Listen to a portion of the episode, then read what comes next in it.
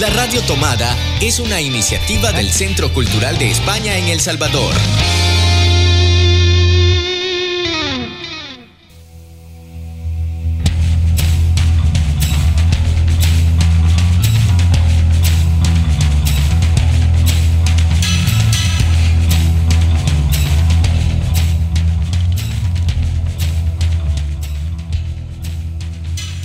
Buenos días, Buenos días, buenas tardes, buenas noches. Estamos en mayo, en nuestra semana número 7 de esta cuarentena, eh, en nuestro programa número 7 especial de canciones para la cuarentena y lecturas para un encierro. Y en este segundo domingo de mayo seguimos celebrando a través de la programación del Centro Cultural y de la Radio Tomada el Día Internacional de la Libertad de Prensa, que fue el pasado 3 de mayo, y también en este mes eh, celebramos, o más bien recordamos, un doble aniversario muy importante para la historia de nuestro país. El 10 de mayo se cumplen 45, de, 45 años del asesinato del gran poeta Roque Dalton y también el 14 de mayo se cumplen 85 años de su nacimiento. Hoy, en este domingo de mayo, estamos por tanto ante esta celebración y la vamos a, recordar a lo largo de todo el año con todos ustedes y la queremos compartir con ustedes en un programa muy especial que hoy dedicamos a la figura del gran poeta Roque Dalton. Eh, por supuesto, estamos haciendo este programa como siempre, de una manera hoy un poco especial, porque hoy nos hemos lanzado a grabar y compartir con ustedes todo esto en directo. Esperemos que funcione bien la tecnología y las líneas y las conexiones, porque estamos eh, de nuevo en directo todo el equipo de Ayer Te Vi en Babilonia. Eh, a los mandos técnicos, como cada semana, Marvin Siliezar. ¿Qué tal? ¿Cómo estás, Marvin? Muy contento de escucharte, muy contento de tener a Ligia en directo y por supuesto de tener a nuestro invitado más que especial en esta edición especial de nuestro programa de literatura y música Ayer te vi en Babilonia. Efectivamente, ahí tenemos a Marvin Siliezar a los mandos técnicos y luego, además, también esta vez en directo acompañándonos Ligia Salguero, otra de las grandes colaboradores y piezas imprescindibles de Ayer te vi en Babilonia. Qué alegría, Ligia, tenerte hoy en directo con nosotros. ¿Cómo estás? Súper emocionada, Elo, de volver a, estar en el programa de manera directa. Había estado grabando las cápsulas de las recomendaciones, pero no es lo mismo. No es lo mismo compartir de manera directa eh, esto de libros y música. Pues sí, así tenemos un poquito más de, de, sensación de que estamos de nuevo en la cabina de radio de la radio tomada, que la echamos tantísimo de menos. Y bueno, hoy nos queda presentar a nuestro invitado especial de Ayer te vi en Babilonia. Como les adelantábamos en la presentación, eh, este programa de discos y libros del Centro Cultural, eh, hoy lo tenemos íntegramente dedicado a recordar la figura de Roque Dalton. Y para eso nos acompaña su hijo Juan José Dalton. ¿Qué tal Juan José? ¿Cómo estás? Queremos muchísimo que estés con nosotros en directo en Ayer te vi en Babilonia. Bueno, muy contento de estar con ustedes eh, compartiendo estos aniversarios que son eh, bien importantes para El Salvador y para América Latina, para el mundo que celebra a pesar de el encierro, a pesar de la cuarentena, a pesar de la pandemia, eh, celebra también la poesía y la cultura, que es en definitiva creo que lo que nos une. Pues sí, la verdad es que agradecemos muchísimo tu presencia, Juan José. Y si queréis podemos empezar, porque me parece importante también para todos nuestros radio oyentes, eh, leyendo la biografía de Roque Dalton para ponernos un poco en situación, pensando también en aquella gente joven o radio oyentes que pueden estar fuera del Salvador y que no conozcan tanto la figura de nuestro gran poeta. Eligia, eh, ¿te encargas tú de contarnos la biografía de Roque, por favor? Bien. Roque Antonio Dalton García. Nació en San Salvador el 14 de mayo de 1935 y fallece en San Salvador el 10 de mayo de 1975 Nacido Roque Antonio García y mejor conocido como Roque Dalton, fue un poeta, ensayista, periodista, activista político e intelectual salvadoreño. Aunque no recibió un título académico, realizó sus estudios superiores en la Universidad de Chile y en la Universidad de El Salvador, en las que estudió Derecho. En Chile comenzó a estudiar marxismo y cuando retornó a su país se convirtió en un activo político afiliado al Partido Comunista de El Salvador, PCS. Fundó el Círculo Literario Universitario de la Universidad de El Salvador, junto con el poeta guatemalteco Otto René Castillo. Para el año 1957 viajó a la Unión Soviética, lo que marcó su militancia política y lo llevó a conocer poetas de gran reconocimiento futuro, como Juan Gelmán y Miguel Ángel Asturias. En el mismo viaje conoció al futuro fundador del Frente Sandinista de Liberación Nacional, Carlos Fonseca Amador.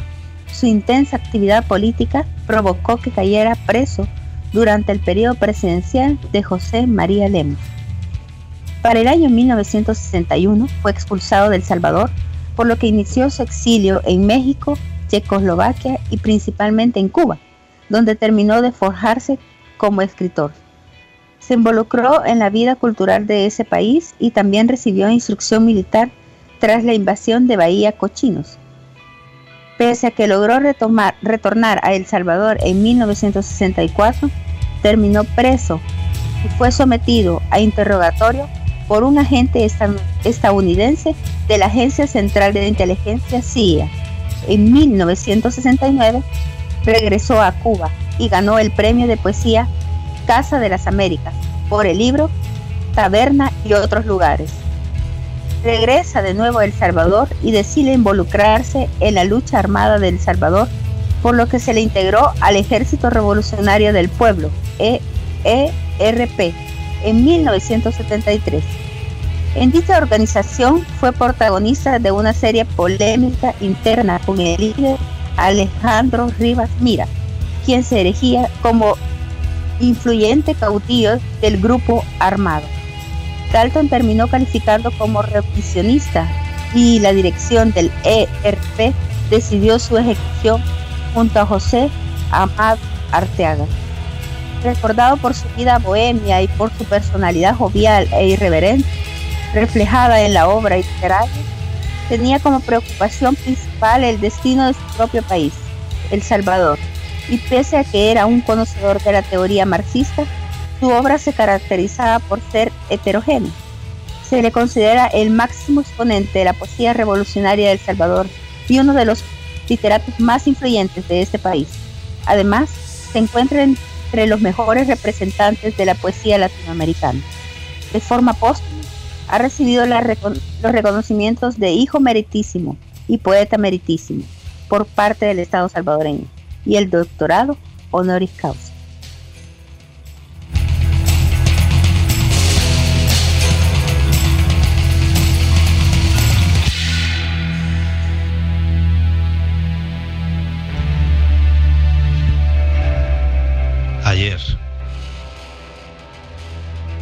Junto al dolor del mundo, mi pequeño dolor.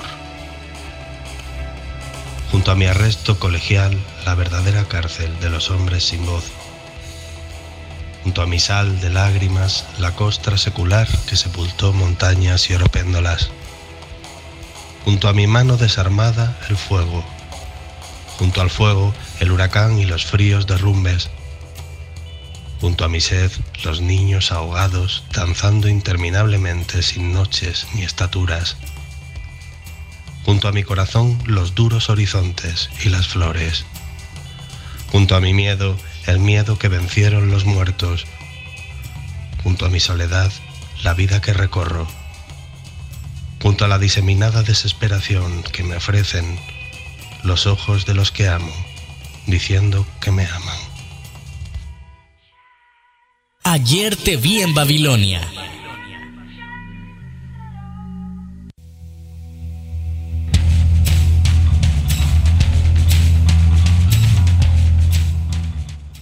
Ayer te vi en Babilonia y estaba con nosotros Abraham Grajera desde España, un gran admirador de Roque Dalton, Abraham es un poeta español que ya estuvo participando en la primera edición del festival No te pongas bravo, poeta, y que además, junto a Luz Arcas, él es el director de la compañía La Fármaco, eh, Luz Arcas estuvo trabajando el año pasado con la Compañía Nacional de Danza en la puesta en marcha de un montaje dolorosa, eh, en, cuyo transcurso se intercalaban también versos de Roque Dalton, del que tanto Luz como Abraham pues, son grandes admiradores. Así que nos encanta eh, comenzar las intervenciones de nuestros oyentes con esta lectura del poema Ayer de Roque Dalton a cargo de Abraham Grajera.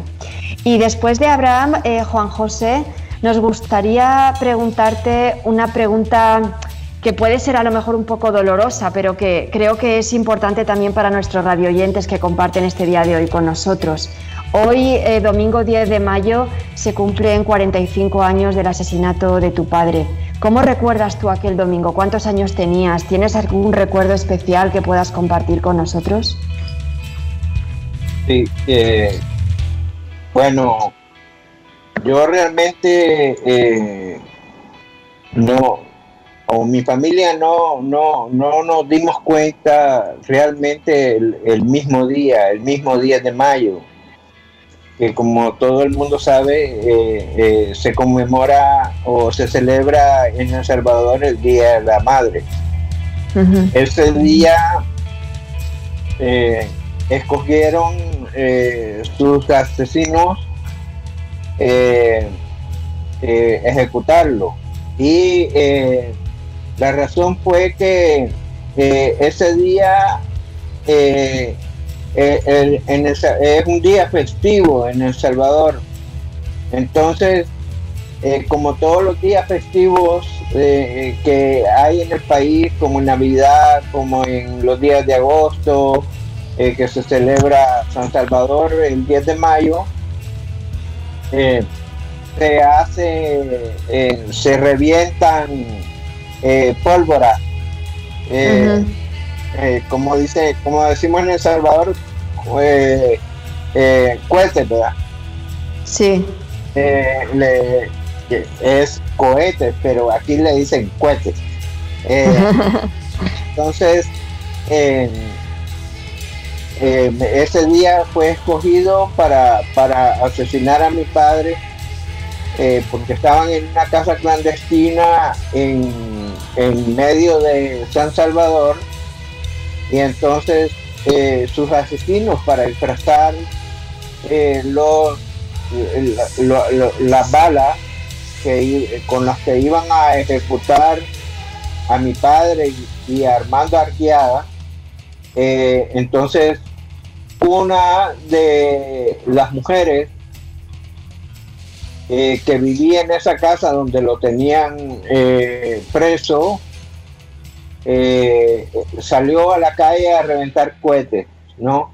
Y era, realmente fue para disfrazar los balazos, con que acabaron con la vida de mi padre y de Armando Arteaga. Eh, es importante decir que, mi padre era un político del ejército revolucionario del pueblo y que Armando Arteaga era un había sido gente eh,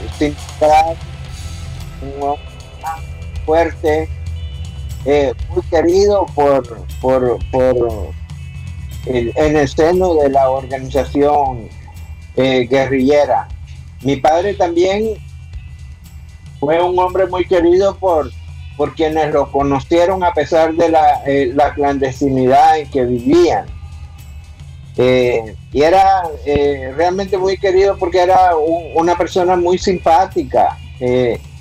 mi padre se encargaba de dar instrucción política y aquellas charlas se convertían en, grandes debates y en grandes eh, contadas de historias, porque eh, eh, mi padre les explicaba, por ejemplo, quién era Lenin y resulta que terminaba contando la historia de amor entre Lenin y su esposa Nadezhda Krupskaya y las cosas que se decían de Lenin con eh, Rosa Luxemburgo, etcétera, etcétera, ¿no?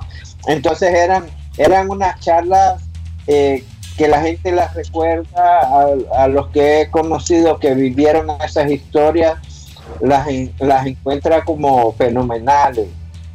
Y por eso adquirió mucho, mucha simpatía en el seno de, de esa organización.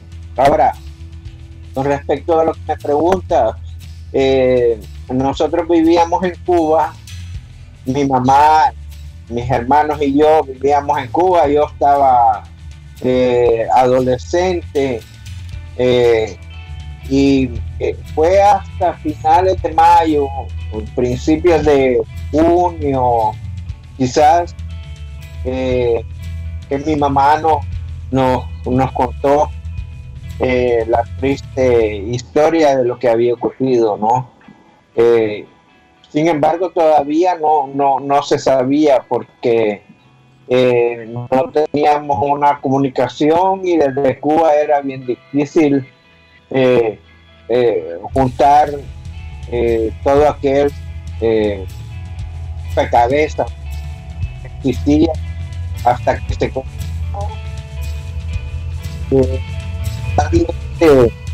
que ha ocurrido eh, fue que eh, Casa de las Américas, que es la institución cultural en la que trabajaba mi padre, eh, sacó un comunicado natorio firmado por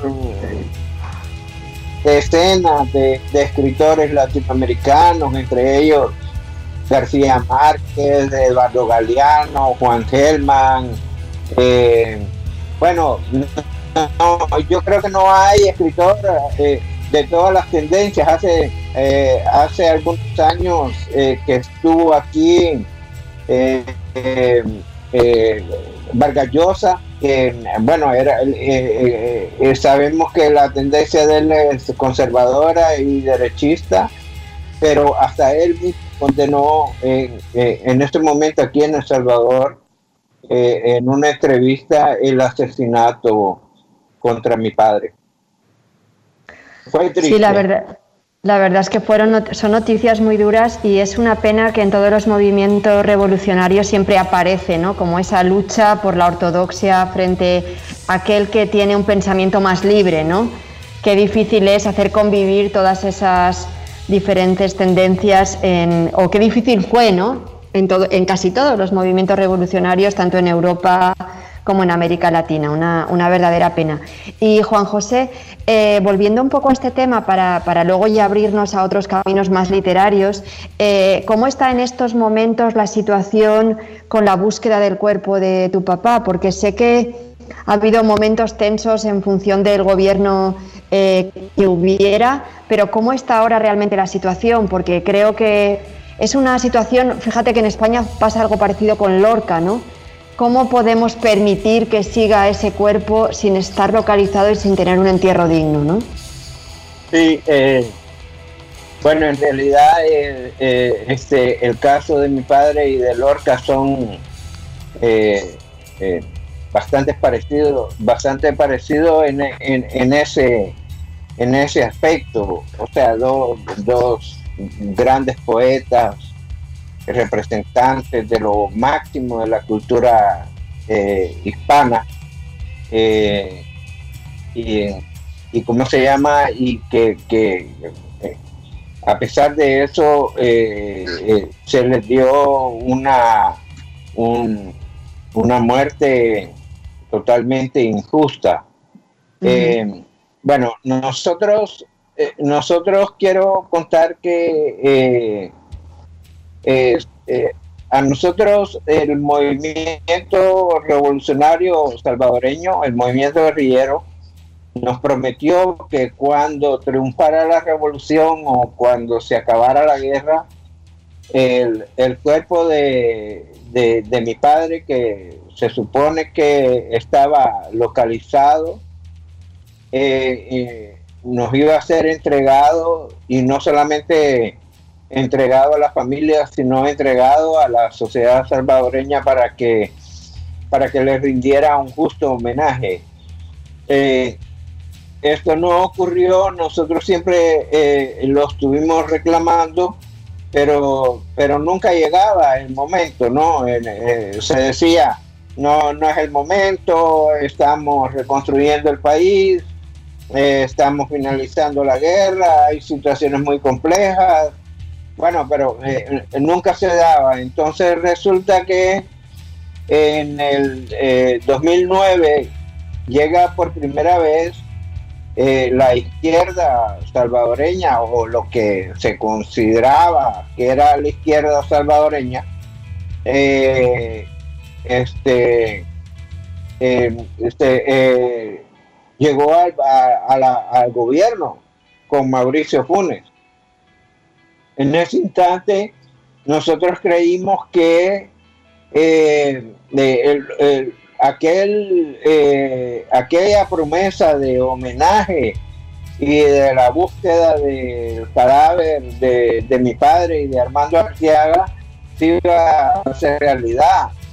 Pero resulta que, eh, contrario a eso, lo que, lo que recibimos fue eh, una bofetada en el alma al saber que Mauricio Funes nombró eh, a Jorge Meléndez, que es un asesino confeso de mi padre, eh, junto con Joaquín Villalón, eh, lo nombra como director de protección civil.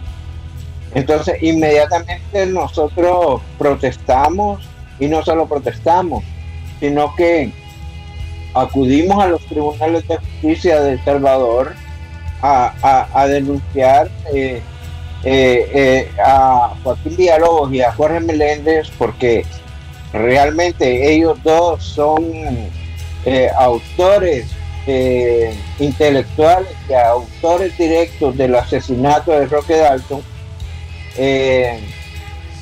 Nosotros habíamos decidido unos años antes no, no llevar eh, este tema a la justicia salvadoreña porque la verdad que no, no, no confiábamos en, en la justicia salvadoreña.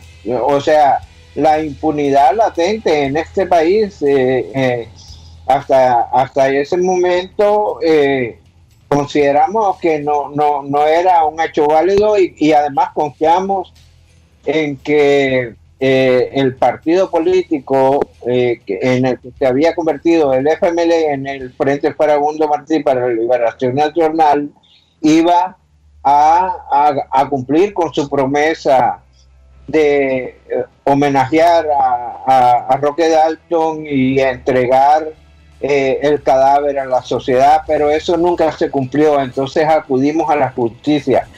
Llevamos 10 años en ese proceso hubo eh, una, primera parte eh, eh, en la que la Fiscalía General de la República, sin investigar absolutamente nada de lo que habíamos denunciado,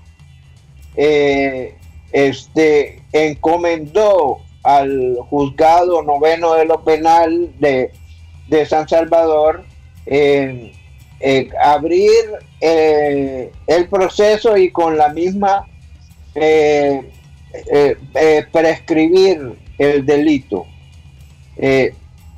prescribirlo porque se supone que ellos juzgaron que se trataba de un crimen común y no un crimen de lesa humanidad como nosotros lo habíamos argumentado. Entonces, el juzgado lo, lo, prescribió, eh, o sea, eh, eh, prescribió el delito, absolvió a los, a los asesinos y la Cámara, acudimos a la Cámara de lo Penal de San Salvador. Todo este es un proceso largo, eh, la Cámara apoyó a la Fiscalía, el juez, entonces no nos quedó más remedio que en el año 2018, eh, ah, a propósito, hubo cambio de gobierno, nosotros siempre denunciamos a Mauricio Funes como, como impune, como cómplice del asesinato de Roque Dalton, por tener en su gobierno a un asesino, de, al asesino de Roque Dalton. Y también proteger a Joaquín Villalobos. Pero vino el gobierno de Sánchez Serén, eh, Salvador Sánchez Serén, y em, fue inamovible eh, este el señor Jorge Meléndez y fue inamovible el apoyo que le dieron también a Villalobos que entraba y salía de este país a como le daba la gana, daba conferencias eh, de prensa, asesoraba a, a, partidos políticos, a empresas privadas aquí en Colombia y en México. Y este tipo se mueve con toda la impunidad del mundo, siendo eh, un criminal de guerra, porque no solamente ellos dos están acusados de varios crímenes de guerra eh, durante la guerra civil salvadoreña. Entonces, para hacerlo más corto, en estos momentos estamos, eh, hicimos, pedimos un amparo ante la sala de lo constitucional y estamos, llevamos poco de tiempo porque cambió de sala, la sala admitió nuestro amparo y lo último que hemos sabido es que esta sala está estudiando, a pedido informes a la fiscalía, ha pedido informes al juzgado, ha pedido informes a la Cámara y nos ha pedido informes a nosotros como querellantes. Eh, entonces, de de toda la información que la sala de lo eh, constitucional reúna, tendrá eh, que emitir un fallo que lo estamos esperando o lo estábamos esperando eh, unos días antes de, de esta tragedia tan grande que está viviendo el mundo. Pues vamos a esperar y a cruzar los dedos para que tan pronto salgamos de esta crisis también se pueda retomar y cerrar ese tema con justicia, con reparación, verdad y justicia, que es como esperamos todos salir de las guerras y de los enfrentamientos que tantas heridas dejan abiertas, ¿no? como esta que es una de ellas. Y para cambiar un poco de, tono, Juan José, yo te preguntaba si había alguna canción que recordases como favorita de tu padre. Eh, y me hablabas de Bola de Nieve, ¿verdad? De Vete de mí. No sé si nos la quieres presentar para que la escuchemos todos. Bueno, sí, este, mi padre, eh, eh, mi padre era, era un hombre con una cultura inmensa, era un lector empedernido. yo, yo una, una de las cosas que quiero decir es un mi padre murió realmente muy joven. Eh, hoy los jóvenes se identifican mucho con, con, su poesía porque su poesía es muy juvenil. Entonces, eh, eh, mi padre era, tan, como hombre culto que era, por supuesto que le gustaba mucho la música.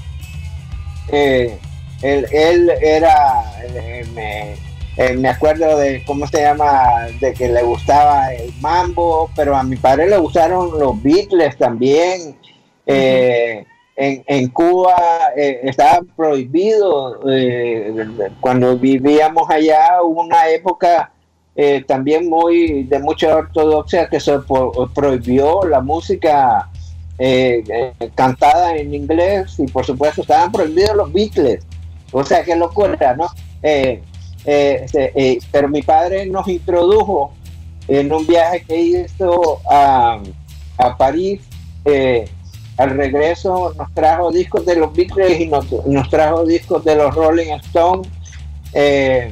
y cómo se llama, y era, música que a él le gustaba también, pero muy especial, Bola de Nieve, Ignacio Villa, un cantante y compositor cubano famosísimo, eh, negro, le, decían bola de nieve, pero era, era, era, era, era de piel muy, muy negra, muy oscura.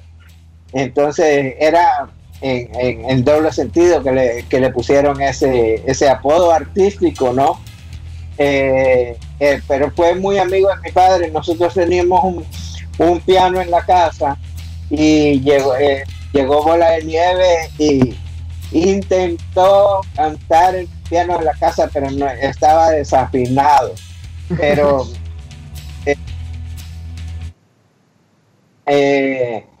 nosotros mismos como, como hijos,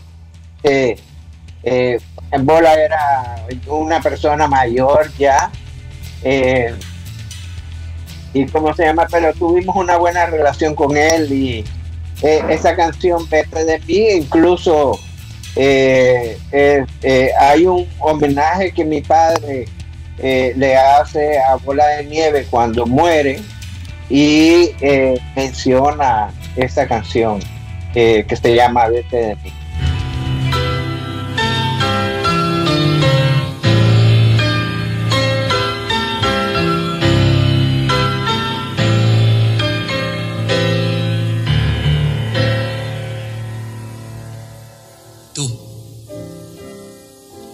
Llenas todo de alegría y juventud y ves fantasmas en la noche de trasluz y oyes el canto perfumado del azul. Vete de mí, no te detengas a mirar las ramas muertas del rosal que se marchitan sin dar flor. Mira el paisaje del amor que es la razón para soñar y amar. Yo que ya he luchado contra toda la maldad. Tengo las manos tan deshechas de apretar que ni te puedo sujetar. Vete de mí.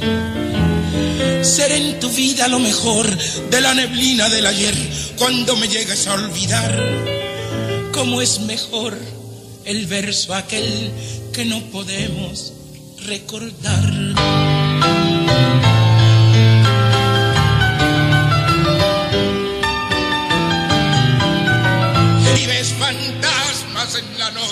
Trasluz. Vete de mí, no te detengas a mirar las ramas muertas del rosal que se marchitan sin dar flor. Mira el paisaje del amor que es la razón para soñar y amar. Yo que ya he luchado contra toda la maldad, tengo las manos tan deshechas de apretar que ni te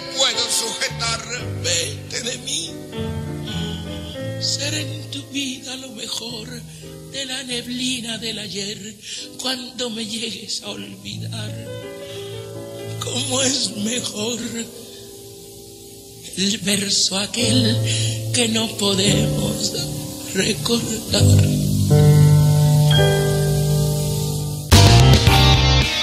La Radio Tomada es una iniciativa del Centro Cultural de España en El Salvador.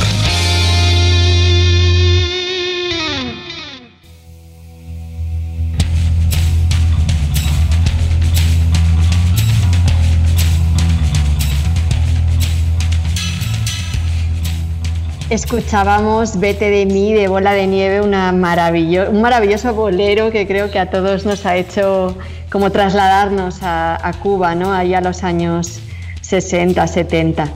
Eh, este año, este mes de mayo, perdón, como les decíamos al principio del programa, estamos recordando el aniversario del asesinato y del nacimiento de Roque Dalton, 45 y 85 años respectivamente, pero también eh, hablábamos el programa pasado de que el 3 de mayo es una fecha en la que se celebran los principios fundamentales de la libertad de prensa.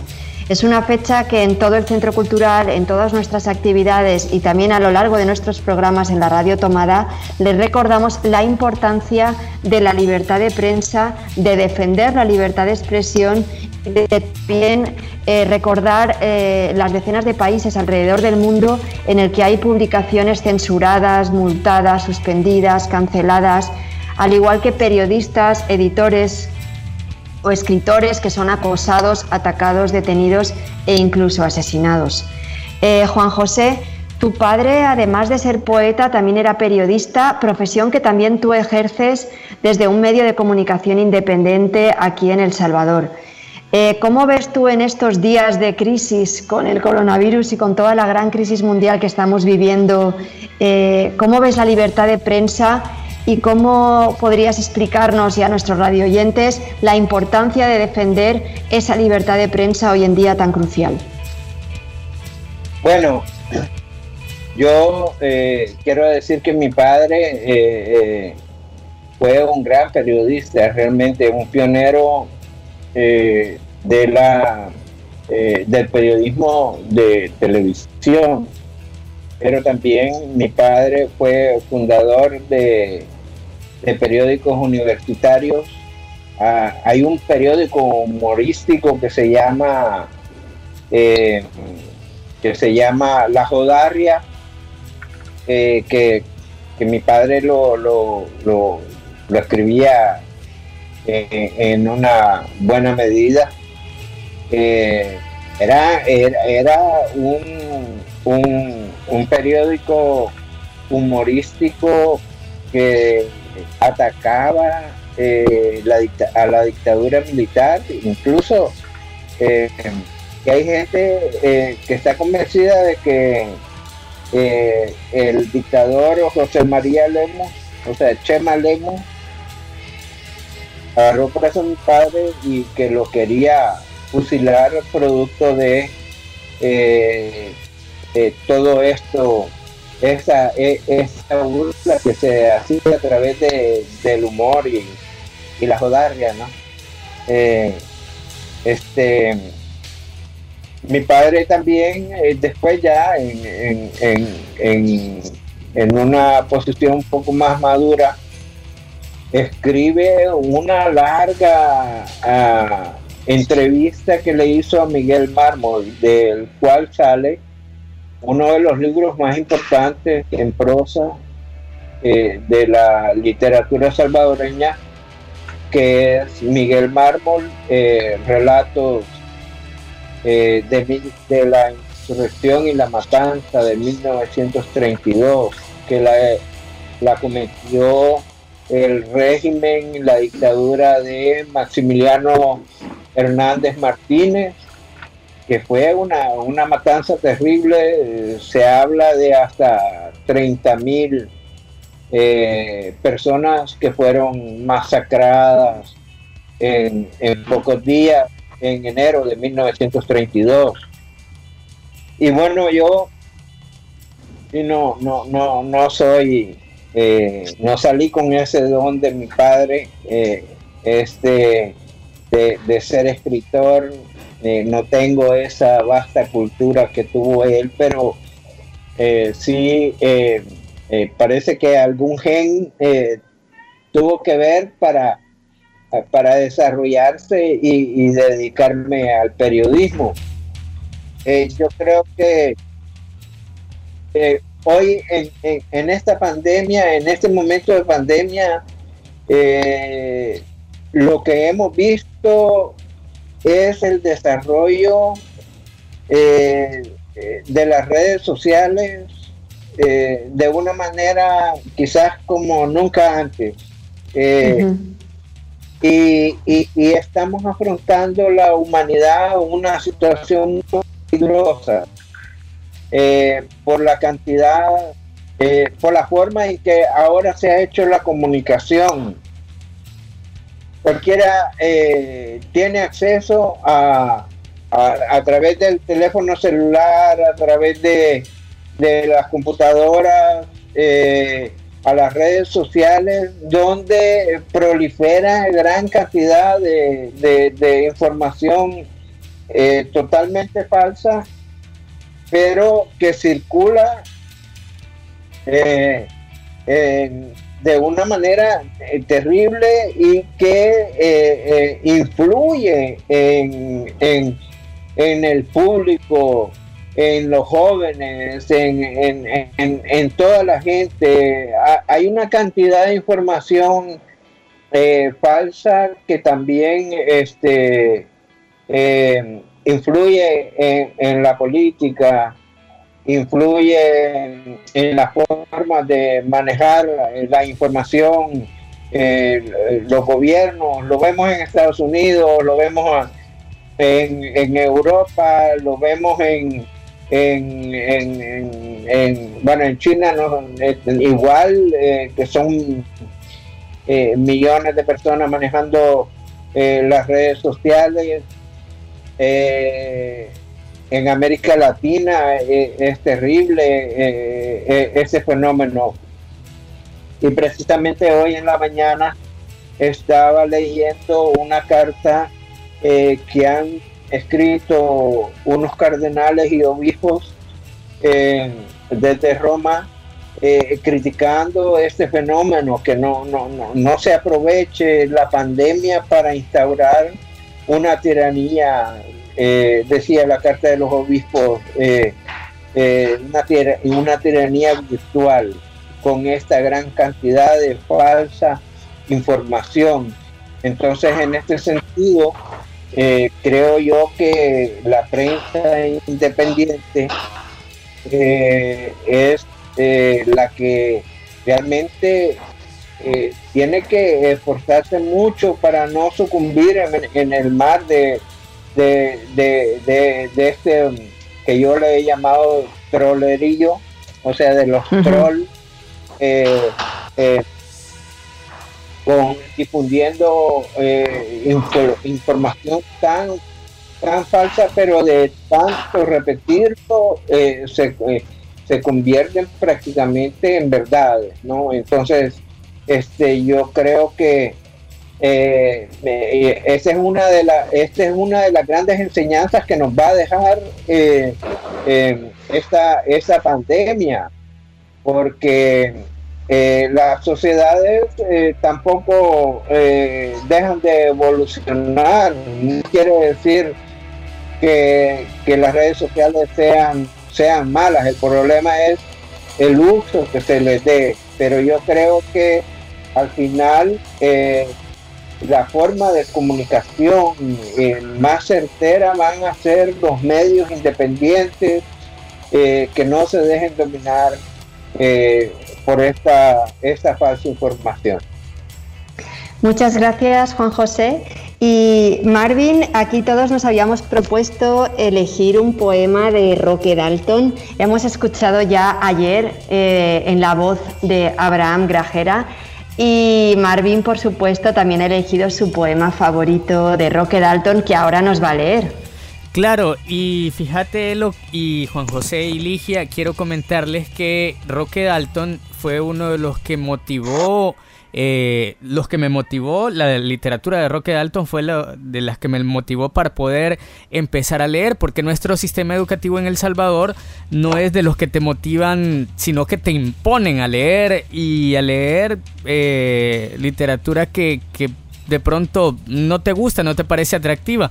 Pero eh, cuando estaba en séptimo grado, si no me recuerdo, uno de mis profesores me dijo, mira, este, vamos a leer, pero lee, te doy a elegir estos libros, eh, este de fulano de tal, este de fulano de tal, y este de Roque Dalton.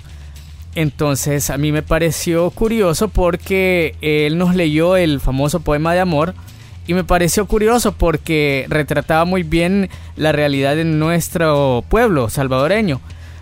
Y cuando comencé a leerlo, eh, el libro que él me prestó en aquel momento, que francamente no me acuerdo cuál era, eh, me pareció bastante... Bastante juvenil, como decía Juan José hace un rato. Su poesía era bastante eh, joven y era bastante, bastante bonita porque sentía que podía llevarla no solamente que a la, al campo de, de, de, los estudios, sino que también se lo podía dedicar a, una niña que me gustara o, o, llevarlo ahora que ya soy un poco mayor y un poco más consciente del contexto social, también a, a las luchas sociales que podamos llevar como, como, como jóvenes. Entonces, eh, el que he elegido este día es como tú. Yo, como tú, amo el amor, la vida, el dulce el canto de las cosas, el paisaje celeste de los días de enero. También mi sangre bulle y río por los ojos que han conocido el brote de las lágrimas. Creo que el mundo es bello, que la poesía es como el pan de todos, y que mis venas no terminarán en mí, sino en la sangre unánime de los que luchan por la vida, el amor, las cosas, el paisaje y el pan, la poesía de todos.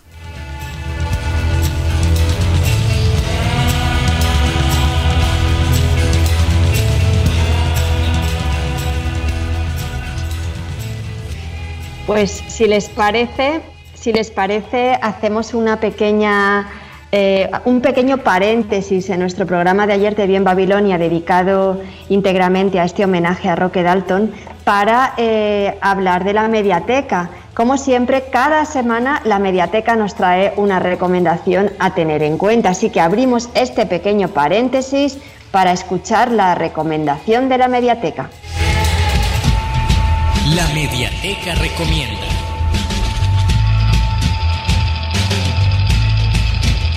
Esta semana continuamos con las recomendaciones de libros escritos por periodistas. Este es el caso de la novela Cabo Trafalgar, una novela escrita por Arturo Pérez Reverte en el año 2004, periodista español. Esta novela le valió ser condecorado en el año 2005 con la Gran Cruz al Mérito Naval, la más alta distinción otorgada por la Armada Española para un civil. Inspirada en la batalla de Trafalgar, en la cual se enfrentaron la escuadra inglesa comandada por el almirante Horacio Nelson y la escuadra combinada franco-española bajo el mandato del almirante francés Pierre Charles Silvestre de Villeneuve el 21 de octubre de 1805. La novela narra, desde su punto de vista español, la participación en el combate del navío español Antilla y su tripulación, especialmente de su comandante, Carlos de la Rocha, guardamarina Ginés Falcó y el marinero Nicolás Majarro Sánchez, reclutado a la fuerza como muchos otros tripulantes de los barcos españoles. Si bien en Trafalgar nunca luchó un navío Antilla, la libertad de la novelista para utilizar la ficción permitió su existencia. Sin embargo, el autor ha, tratado de exponer el resto de lo narrado en el libro los nombres, los barcos, las tácticas, los hechos, basándose en una rigurosa documentación histórica. Este libro fue editado como un homenaje al bicentenario del combate naval más famoso de la historia, tal como lo califica el mismo libro. Y bueno, esta ha sido nuestra recomendación de la Mediateca para esta semana. Pueden encontrar el link del libro en nuestra página web www.ccesv.org y ahí podrán leerlo en línea. Hasta la próxima.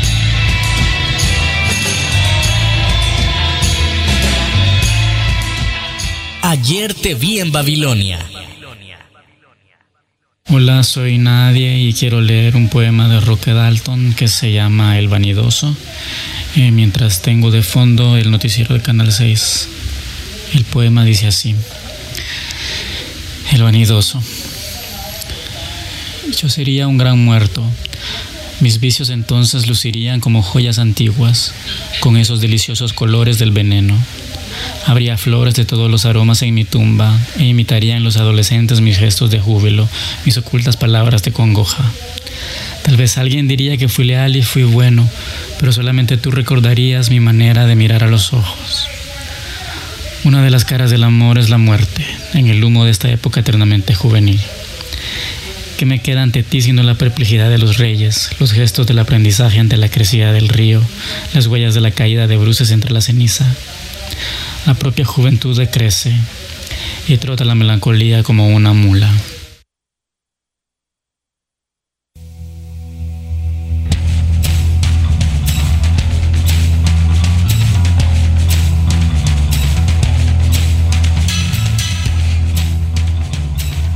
Hemos escuchado, hemos escuchado a Javier Ramírez eh, y precisamente esto me recuerda a uno de los comentarios que hizo Juan José de cómo de vigente está la poesía de Roque Dalton entre los jóvenes y entre, entre la juventud salvadoreña. ¿no? Marvin nos ha hablado de cómo le impactó cuando él estaba estudiando y Javier, un poeta también ahora que se va consolidando entre los poetas eh, del país, eh, ha hablado varias veces de lo importante también que fue para él Roque Dalton. Eh, Ligia tenía una pregunta relacionada con este tema, ¿verdad Ligia?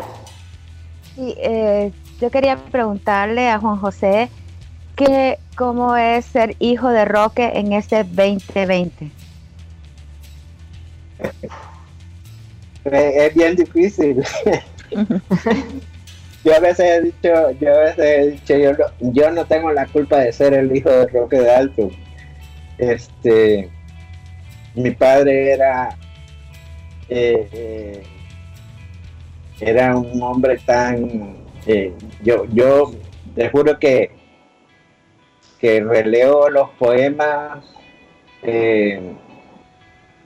constantemente releo sus obras y veo el pensamiento tan vigente de, de mi padre este que no me imagino eh, qué hubiera pasado si, si él no hubiera muerto eh, tan joven. ¿Qué obra de él no tendríamos ahora? Eh, eso es lo que, lo que te puedo decir en, en síntesis porque eh, no solamente como poeta, eh, sino como pensador, como ideólogo de la lucha social de El Salvador, eh, Roque Dalton es quizás el, el, el, mayor exponente o uno de los mayores exponentes. voy a decir por qué. Porque la vigencia eh, y la obra de Roque Dalton están en, permanente contacto con, la población, con, los jóvenes, con los estudiantes. Cuando, esta, eh, cuando su obra de verdad eh, en El Salvador comience a cobrar vida real que no se le dio ni fue, fue incapaz eh, el, partido de izquierda que gobernó por 10 años de, de, proyectar esta figura de la izquierda, eh, no fue capaz de hacerlo eh, por, por su impunidad. prefirió tener al asesino de Roque Dalton en el gobierno y no desarrollar eh, un proyecto revolucionario, un proyecto progresista, un proyecto democrático, eh, tomando en cuenta la obra que, que Roque Dalton nos dejó de herencia a los salvadoreños. Entonces, en resumidas cuentas, creo que cuando la, sociedad salvadoreña en su conjunto sea capaz de tener en sus manos y de desarrollar críticamente la obra de Roque Dalton, este país va a ser mucho mejor, va a proyectarse con una con una con hacia un mejor futuro, hacia un mejor destino, porque ahí están las raíces de una cultura que también se combina con, el mundo actual, eh, precisamente por eso, porque tiene una gran base y un gran acervo cultural detrás. Eso es lo que quiero decir. Eh, Roque Dalton ya no pertenece a la, a la familia. Roque Dalton pertenece cada vez más a la sociedad y pertenece más y pertenecerá más a la futura generación. La verdad que sí, que figuras como la de Roque Dalton ya de alguna manera han pasado a ser parte de nuestra vida, parte de nuestra cultura, eh, hablando no solo de El Salvador, sino ya de la literatura en español, el pensamiento en español y el pensamiento universal también, ¿no? Fue un gran literato y un gran luchador por los más desfavorecidos, especialmente a través de esa manera de visibilizar la necesidad de luchar contra una desigualdad y una injusticia que marcaba la realidad social de aquel momento, ¿verdad? Eh, vamos a escuchar y hacer otro descanso musical con otra de las canciones que nos mencionaba Juan José, que era una de las favoritas de Roque Dalton. Y si antes habíamos escuchado al gran Bola de Nieve desde Cuba, ahora nos vamos a Francia a escuchar también otra de las grandes musas de la canción francesa, Edith Piaf, con La Vie en Rose.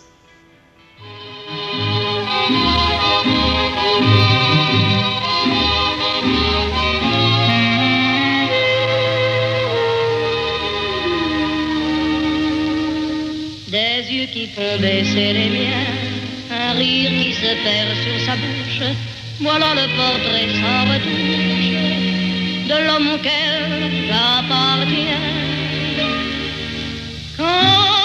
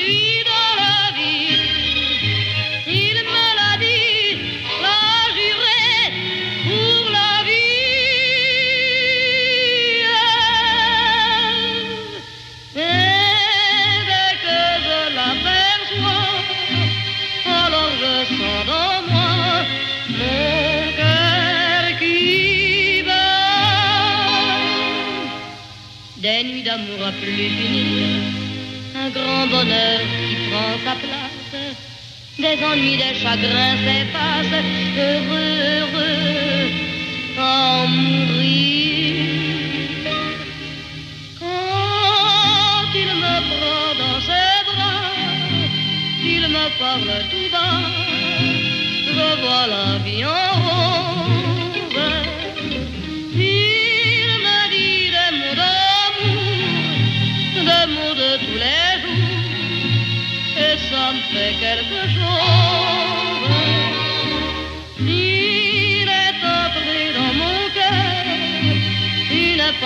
part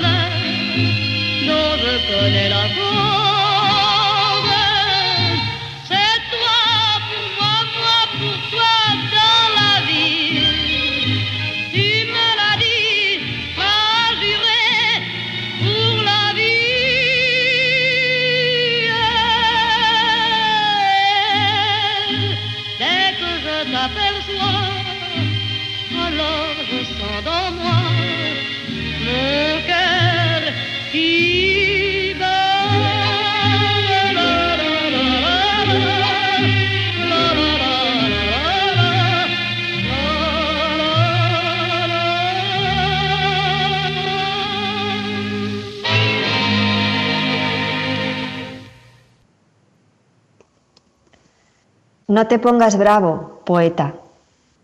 La vida paga sus cuentas con tu sangre y tú sigues creyendo que eres un ruiseñor. Cógele el cuello de una vez, desnúdala, túmbala y haz de ella tu pelea de fuego. Rellénale la tripa majestuosa, préñala, ponla a parir cien años por el corazón. Pero con lindo modo, hermano, con un gesto propicio a la melancolía.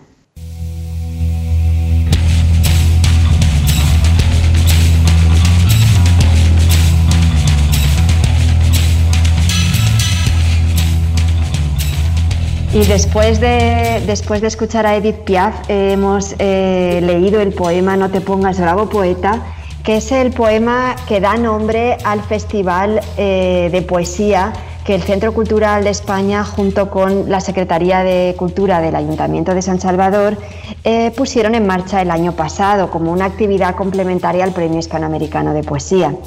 Eh, la verdad es que el año pasado fue toda una experiencia, recorrimos las calles, las plazas, la iglesia del Rosario, los bares del centro histórico, leyendo poesía y con actividades y rutas poéticas. Este año no podemos salir a la calle, pero este año tan especial no podíamos dejar de celebrar una versión, aunque digital y virtual, del festival No te pongas bravo poeta, que como dice su nombre está dedicado a la figura de Roque Dalton.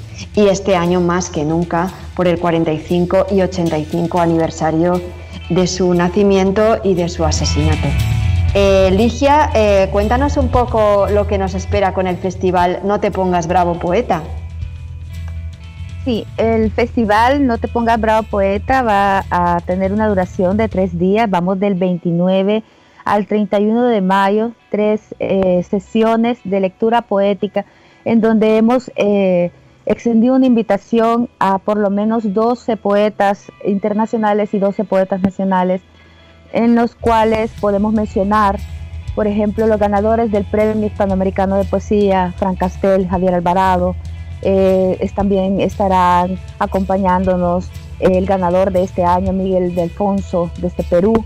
Eh, en los nacionales podemos mencionar a Carmen González Juguet, Otoniel Guevara, Cecilia Castillo, eh, estará también Roxana Méndez, Javier Ramírez, Elmer Mengíbar, estos de los que han confirmado ya Vladimir Amaya, Elena Salamanca, también entre los internacionales los poetas españoles Abraham Grájera y, a, eh, Constantino Molino Montarudo son de los que han confirmado ya su presencia. Así que es, un, es un festival que va a estar lleno de poesía de todo tipo, pero lo importante también es que cada uno de estos poetas van a hacer un homenaje a Roque leyendo eh, de su poesía. Así que eh, los invitamos a que puedan estar pendientes. Las sesiones van a ser a las 4 de la tarde de esos días, así que todos invitados a poder estar atentos a las redes sociales de la Secretaría de Cultura de San Salvador, así como del Centro Cultural de España El Salvador, para que puedan compartir eh, de esas lecturas eh, tan extensas, tan llenas de, de sentimiento. Muchas gracias Ligia y Juan José. Eh, ustedes también con la Fundación Roque Dalton estarán presentes en el festival eh, y lo que me parece muy importante también hablándonos un poco de lo que hace la Fundación a día de hoy, que está siendo un gran archivo recopilatorio de todo lo que ha sido la figura de Roque Dalton. No solo su literatura y su poesía, sino también su vida, recuerdos, entrevistas, grabaciones. Eh, ¿Dónde puede la gente consultar el trabajo de la Fundación, Juan José? Bueno, eh, nosotros eh, tenemos una página web eh, donde está, que se llama Fundación y Archivo Digital Roque Dalton. es bien fácil porque es www.rdarchivo.net no sé si lo repito. Sí, por favor. www.rdarchivo.net. Eh, ahí eh, tenemos eh, una gran cantidad de, de, información. Les cuento que a mí eh, eh, eh, me llamaban antes por teléfono algunos amigos que me decían que sus hijos que les habían dejado tareas sobre mi padre y yo les contestaba, me, entrevistaban a cada rato por teléfono. Entonces yo ahora lo remito a, a ver el archivo digital Roque Dalton eh, porque hay una gran cantidad de información eh, eh, que tenemos recopilada allí en, en, ese archivo. Hay mínimo cuatro biografías diferentes.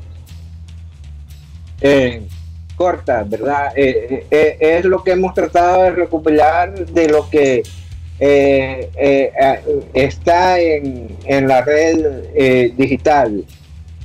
También tenemos de, la web, se puede pasar al, sitio a Instagram, se puede pasar al sitio de Facebook y se puede pasar al sitio de, de YouTube y se puede pasar al sitio de Facebook.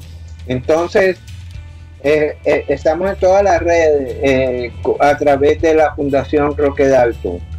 Pero también una de las cosas que, nos ha tocado como familia, como familia y como fundación, nos ha tocado resguardar los originales que tenemos de nuestro padre, tanto fotográfico como en, en, texto, ¿no? Tenemos tenemos esa recopilación de, la, de, los libros en textos que son, eh, son un archivo histórico. Eh, y por otra parte, la Fundación Roque Dalton tiene dos temas principales eh, a, los que se dedica. Uno tiene que ver a la promoción de de la, de, la defensa de los derechos humanos, eh, porque mi padre fue víctima en su juventud, eh, eh, víctima de las dictaduras militares y, termina asesinado por un grupo guerrillero extremista. Entonces mi padre fue víctima del extremismo, de la arbitrariedad y de la ortodoxia. Entonces creo que todo, todos esos son elementos que atentan contra los derechos humanos. Eh, y también, por otra parte, eh, eh, la figura de mi padre a través de la fundación, estamos desarrollando proyectos y creo que en el futuro se, se va a notar con más evidencia eh, de apoyo y de desarrollo de las artes en El Salvador. Eh, no es promover eh, solo la figura de Roque Dalton, no, nos quedaríamos cortos. Esta sociedad necesita desarrollar al máximo la cultura, lo artístico, lo ideológico en el sentido de, del rescate de la historia, en el sentido del rescate de nuestras tradiciones, en el sentido de, del nexo que tenemos con el mundo, porque mi padre no fue un, un, nacionalista, mi padre fue al contrario. Si su poesía es tan universal es porque eh, él desarrolló una poesía que es, bueno, eh, está la, parte de la obra eh, publicada en árabe, en japonés.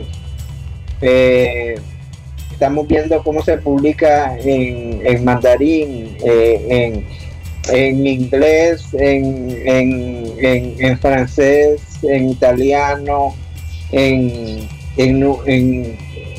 casi todos los idiomas occidentales en ruso, en checo.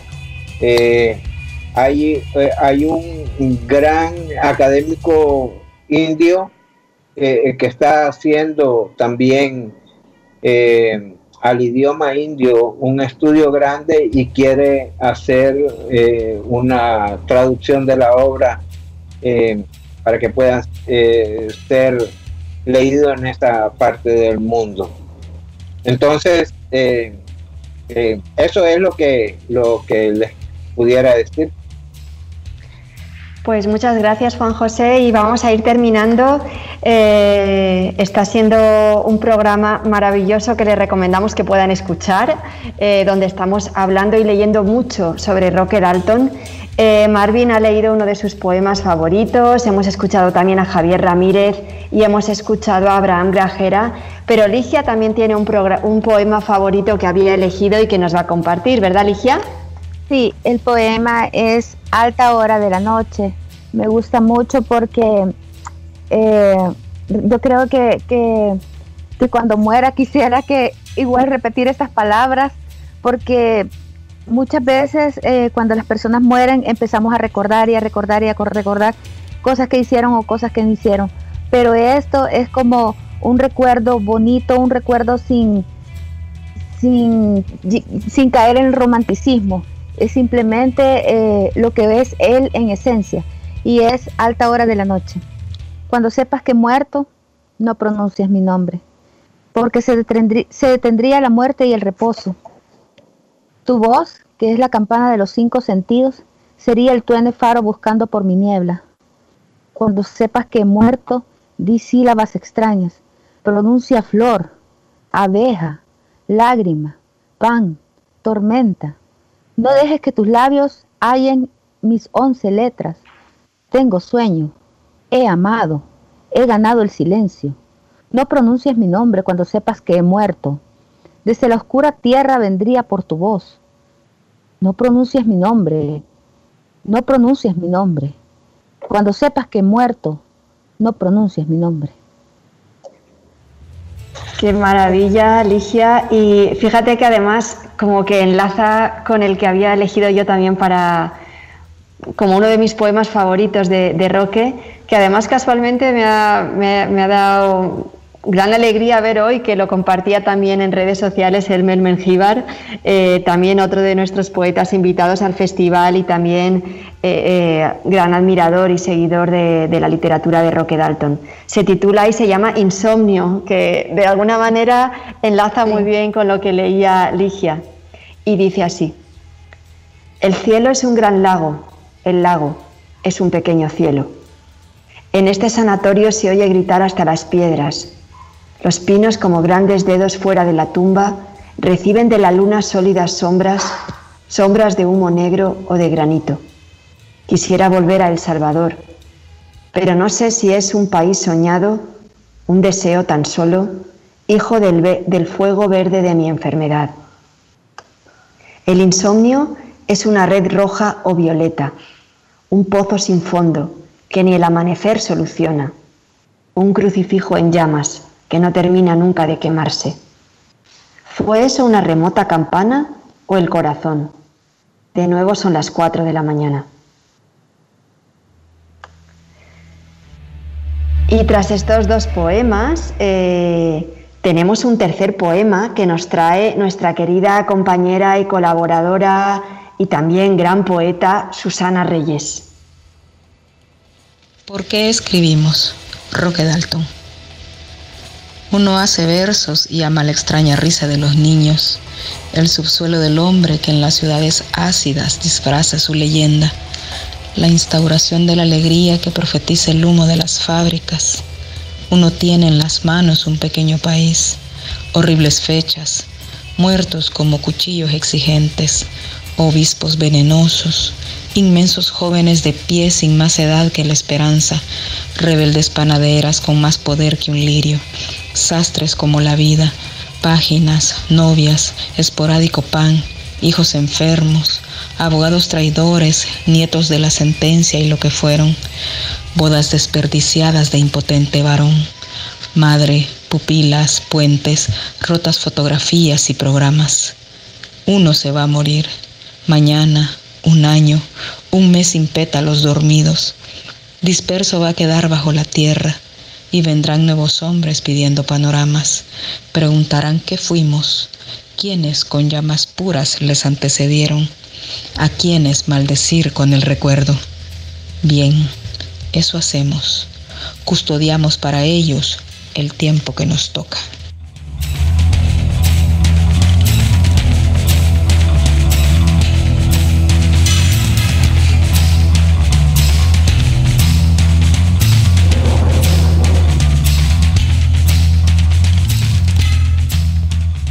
Y hemos llegado ya al tramo final de nuestro programa, nos tenemos que ir despidiendo. Juan José, ha sido un verdadero placer tenerte con nosotros esta hora larga, que al final ha sido un programa largo, pero porque había tanto que contar y que hablar y que recordar eh, del gran Roque Dalton.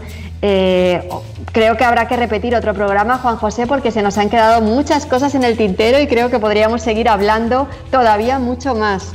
Pero te agradecemos tu presencia y, ojalá podamos estar de nuevo en otro programa, ¿verdad? No, yo, eh, eh, yo sinceramente eh, estoy muy agradecido de lo que están haciendo ustedes, de lo que hicieron en años anteriores también y de lo que vamos a hacer en el futuro. porque creo que el, Centro Cultural de España siempre ha, sido un promotor de la cultura salvadoreña y me complace que, que también vamos a tener proyectos en conjunto, por ejemplo, eh, la vez pasada que hablaba con ustedes, eh, queríamos hacer una exposición de, caricaturas, algo que es eh, inédito en, El Salvador de caricaturas de Roque Dalton, y, llamar a los caricaturistas y, a los ilustradores que tienen obras sobre, sobre Roque Dalton y poderlas exponer. Eh, también otro, otro tipo de, de, actividades que creo que, yo creo yo que, vale la pena hacerlas yo de corazón eh, a todos a todos los oyentes y, a todos los realizadores de este programa les doy las gracias en nombre de, de mi familia en nombre de la Fundación Roque Dalton y en nombre de, de, toda, de todos los que somos amantes de, la poesía en general y de la literatura. Muchas gracias. Gracias a ti, Juan José, de verdad, nuestro sincero agradecimiento. Marvin, nos vemos en el próximo programa. Ligia, genial tenerte de vuelta en directo, aunque te hemos tenido siempre en la distancia, pero hoy te hemos tenido en directo. Eh, hemos vuelto un poco al calor de esa grabación en directo, así que nada, nos vamos despidiendo. Eh, hasta la próxima. Habéis escuchado un programa más de Ayer te vi en Babilonia, un programa más de canciones para la cuarentena y lecturas para un encierro. Eh, y nos despedimos con una canción que se acaba de presentar en estos días, una canción que el grupo español Vetusta Morla ha grabado con un montón de colaboradores del mundo de la canción española. Está por ahí, vais a escuchar a Sabina, a Nacho Vegas, a Cristina Rosenbinge, a Amaral, eh, todos colaborando y dedicando esta canción a los sanitarios y a la gente que ha estado en el primer frente de la lucha contra el coronavirus y que está todavía en esa primera línea de lucha contra el coronavirus. Los abrazos prohibidos, esos abrazos que estamos tanto tan deseosos todos ya de poder darnos y, tocarnos y querernos y, todo bien cerquita, ¿no? no tan de lejos y a través de los teléfonos y las pantallas. Pero bueno, así nos despedimos con Vetusta Morla y los abrazos prohibidos. Gracias por estar ahí.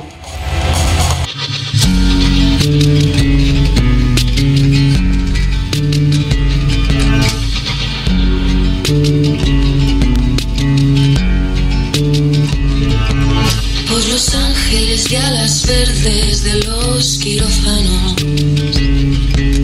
por los ángeles de alas blancas del hospital,